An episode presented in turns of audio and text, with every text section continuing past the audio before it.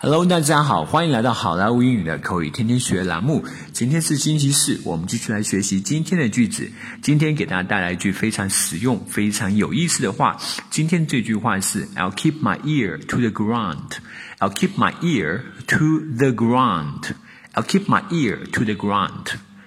呃，我会留意的，我会呃留心的。I'll keep my ear to the ground。这个词 keep 就是死的意思。My ear ear 是耳朵，ground 是地面。I'll keep my ear to the ground，就是我会使我的耳朵贴到地面上，我会让我耳朵贴到地面上，就是说我会留意，我会留心的。I'll keep my ear to the ground。好，接下来我们来看一个 dialogue。Gabriel, do you know Xiaomi has launched its newest version of Redmi Note? Gabriel，你知道吗？小米的红米 Note 系列发布新版本了。No, I don't.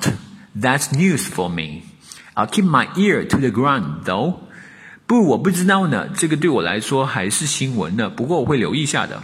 Cool. We need to make sure of its dimension and develop a phone case for this model. 好，我们需要确定一下它的尺寸，并开发出来适配这个型号的手机壳。Let's do some digging first. 我们先研究研究吧。Gabriel, do you know Xiaomi has launched its newest version of Xiaomi Redmi Note? No, I don't. That's news for me. I'll keep my ear to the ground though. Cool. We need to make sure of its dimension and develop a phone case for this model. Let's do some digging first. Alright, folks, that's so much for today. 更多地道英语学习资源，欢迎锁定，欢迎关注微信公众号“好莱坞英语”。我是你们的主播 Vic，我们明天再见，拜拜。